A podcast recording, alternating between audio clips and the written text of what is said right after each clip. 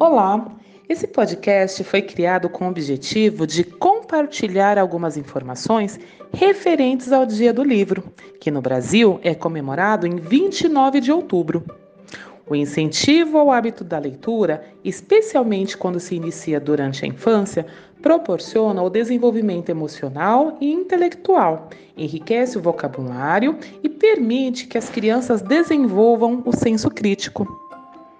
Dentro dessa perspectiva, o Safe Alegria criou esse podcast a partir de relatos de sua comunidade escolar.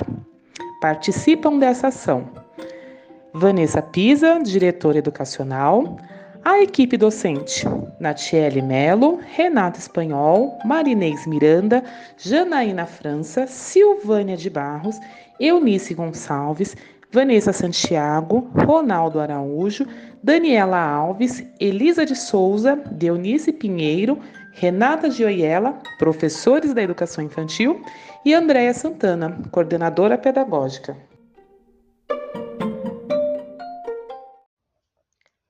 Obrigada, Vanessa. Em 29 de outubro é celebrado, no Brasil, o Dia Nacional do Livro. Mas você sabe por quê? A data foi criada em 1810, em comemoração à fundação da primeira biblioteca brasileira, a Real Biblioteca, no Rio de Janeiro, então capital do país. Nesse dia, a Real Biblioteca Portuguesa foi transferida para o Brasil e tornou-se a Biblioteca Nacional. Porém, o acervo chegou ao Rio de Janeiro antes, em 1808. Além de livros, havia manuscritos, mapas, estampas, moedas e medalhas. Professora Renata Espanhol, por favor, diga-nos um pouco da importância da leitura. Obrigada, professora Natiele. A importância da leitura deve ser apresentada ao sujeito desde a infância, pois a leitura contribui extremamente para o desenvolvimento da cognição humana.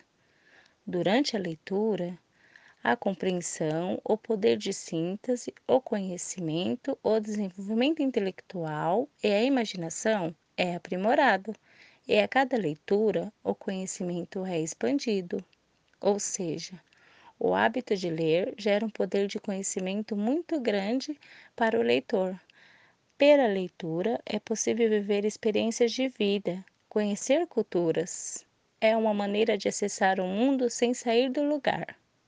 A importância da leitura é indiscutível, pois é de extrema importância e deve ser estimulada através das múltiplas linguagens.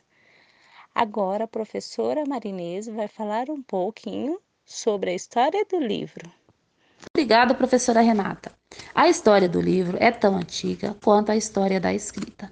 Desde seis mil anos atrás já surgiam os primeiros protótipos de livro, que foi modificado até o objetivo do livro que conhecemos hoje. A partir das inúmeras inovações técnicas escolhidas para grafar as letras do alfabeto. O primeiro registro gráfico foi em papiros, tempo depois substituído por bergamino. Quando o papel chegou à Idade Média, os livros ainda eram escritos à mão. No Brasil, o primeiro livro impresso foi da Marília de Ediceu, do autor Thomas Antônio Gonzaga. É com você, professora Janaína. Obrigada, professora Marinice. O início da literatura infantil surgiu a partir de adaptações de origem europeia, com o francês Charles Perrault sendo considerado o pai da literatura infantil, entre os anos de 1628 e 1703, com os livros Mãe Gansa, O Barba Azul, Cinderela, A Gata Borralheira e Gato de Botas.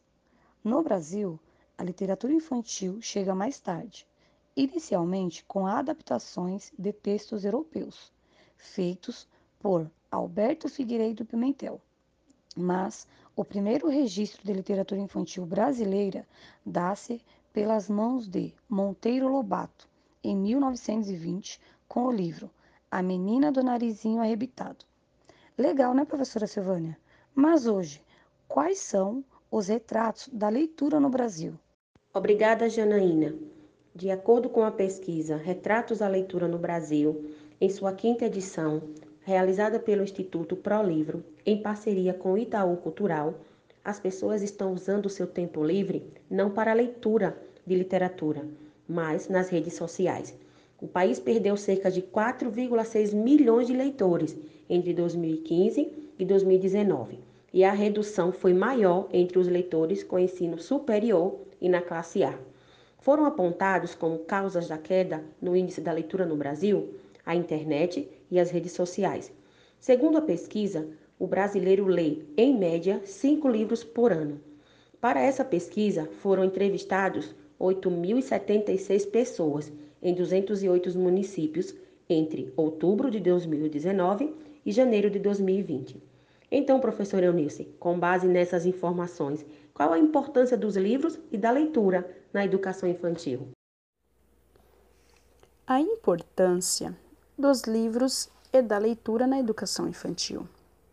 É importante compreender que é uma atitude necessária, não somente para educadores e instituições de ensino, mas os responsáveis também devem estar cientes dos benefícios conquistados nas crianças desde os primeiros anos da infância.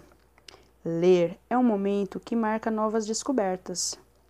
Em casa, os pais também podem incluir na rotina momentos de leitura em família. Quando os adultos demonstram interesse nos livros, automaticamente as crianças sentem atraídas para o mundo da leitura. Dando continuidade, professora Vanessa. O papel do professor mediador na formação de leitores na educação infantil.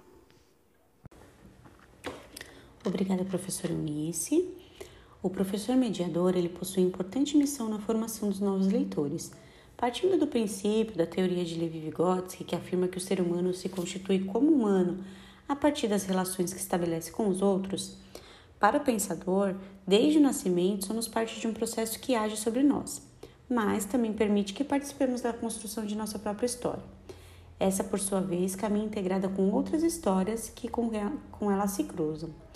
O indivíduo não nasce pronto, nem é mera reprodução do ambiente externo. O desenvolvimento é fruto da ação das experiências vividas, mas o jeito de cada um aprender no mundo é individual. Por sua vez, o desenvolvimento e aprendizado estão intimamente ligados. A criança só se desenvolve quando aprende. Apesar de ter condições biológicas de falar, só falará se estiver em contato com uma comunidade de falantes. Essas ideias fornecem importantes subsídios para que se reflita sobre o papel do mediador, sobre o lugar do aprendiz no processo de construção do conhecimento de crianças a partir dos anos iniciais de educação. Dessa maneira, pensamos então: como pode um professor mediar o incentivo à leitura se este não é um leitor por si só? Como incentivar algo em que não se pratica?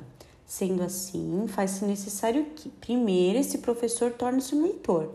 O comportamento de um leitor mais experiente, desse mediador, poderá ajudar a aumentar o repertório dos novos leitores, gerar condições para o estabelecimento de articulação entre informações, Mostrar às crianças que ler e escrever, além de promover socialmente dar acesso à cultura e ao conhecimento, são modos de se relacionar, de relacionar a vida de cada um com a realidade em que se vive. Por meio desse leitor mais experiente, o jovem leitor poderá ainda descobrir que a leitura é uma fonte inesgotável de prazer e conhecimento.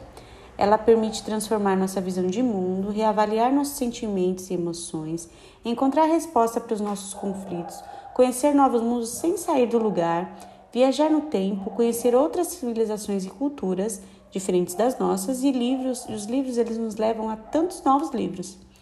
Dessa forma, então, o professor leitor deve criar situações aprazíveis e momentos de histórias, leituras e proporcionar às crianças o acesso livre a vários tipos de materiais de leitura, tornando o um momento prazeroso para que as crianças sintam que ler é algo importante, mas ao mesmo tempo positivo e muito agradável. Professor Ronaldo, é com você. Obrigado, professora Vanessa. Leitura é de extrema importância para gerenciar informações nos dias de hoje. Garcês acrescenta a essa ideia que a leitura é a forma primordial de enriquecimento da memória, do senso crítico e do conhecimento sobre diversos assuntos, acerca dos quais se pode escrever. Dessa forma, a leitura deve ser concebida como um procedimento básico indispensável ao ensino e ensino-aprendizagem, de maneira integrada a todas as disciplinas, sem restrições aos diferentes níveis de escolaridade. Portanto, a escola deve estruturar seu projeto pedagógico com vistas à formação do leitor, incluindo a estruturação de um sistema de trocas contínuo, sustentado por uma biblioteca com bom acervo e por outros ambientes de leitura e circulação de livros. É com você, professora Daniela, com a pergunta: Ações para incentivar e desenvolver o hábito da leitura no dia a dia das crianças e famílias atendidas no SEI Fé e Alegria Taipas. Obrigada, professor Ronaldo. É muito importante ler para as crianças. A nossa rotina no SEI é repleta de momentos lúdicos e prazerosos Neste momento, sempre incluímos músicas, fantasias, fantoches e também objetos que com facilidade se tornavam lindas histórias. Durante esse período de pandemia, as famílias estão colaborando conosco, realizando as atividades de leitura propostas com todo carinho, levando para os pequenos o mundo da imaginação virtualmente que além de proporcionar belos momentos em família, ficará gravado para sempre na memória das nossas crianças. Agora é com você, professora Elisa. É isso mesmo, professora Daniela. O dia a dia no SEI Fé e Alegria é extremamente enriquecedor. Contamos com um ambiente propício para o crescimento e desenvolvimento das crianças. No espaço do meio, temos um cantinho com diversas ilustrações à disposição delas, e na altura adequada para que elas tenham liberdade e autonomia de escolha do livro que desejam ter acesso nos momentos de exploração. Nas atividades cotidianas, nos deslocamos para vários cantinhos especiais que eles mais gostam, para vivenciar histórias contadas e interpretadas, viajando em sensações descontração constante neste ambiente, fazendo a organização de áreas diversificadas dentro do SEI para a realização deste momento. Obrigada, professora Elisa. A leitura é uma habilidade importante no desenvolvimento infantil. O projeto de leitura é motivado por temas que envolvam o interesse da criança, aprendendo novos sons, novas formas de ver o mundo, os livros têm este poder de nos fazer sonhar e principalmente de mudar o nosso futuro. Abordar a leitura como algo interessante na apresentação do ambiente, na tonalidade da voz, nos gestos, na escolha da leitura de acordo com a faixa etária da criança, que pode ser representado em forma de musical, teatro, na reprodução de uma receita, nas mensagens, na chamadinha das crianças, através da ludicidade e motivação. É com você, professora Renata Campos. A democratização da leitura e leitura inclusiva. Obrigada, professora Deonice. A democratização da leitura e leitura inclusiva. Acessibilidade, oportunidade e igualdade podem fazer parte do significado de inclusão é você entender as limitações do outro e proporcionar o acesso, respeitar as diferenças e oferecer oportunidades. Na contação de história para crianças com deficiência visual, auditiva ou outra deficiência, podemos usar alguns recursos, como audiodescrição, libras, recursos visuais, diferentes texturas, sons, materiais recicláveis, o uso do tato, do olfato e paladar. Podemos oferecer elementos diferentes para atingir um objetivo comum.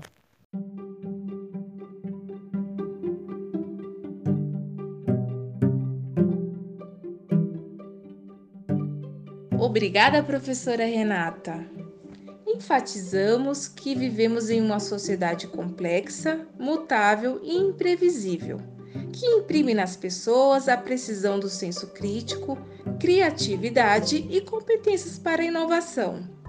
A leitura reflexiva nos faz entender o mundo e, nesse processo, a escola é a mediadora para a promoção da formação de novos leitores. Enfim, chegamos ao final do nosso podcast com o tema O Dia Nacional do Livro. Eu, coordenadora pedagógica Andréa Santana, em nome da equipe docente do Centro Educacional Infantil Fé e Alegria Taipas, agradeço a sua companhia e termino a minha fala com uma frase do escritor Monteiro Lobato. Abre aspas. Um país se faz com pessoas e com livros. Fecha aspas. Até mais. Tchau, tchau.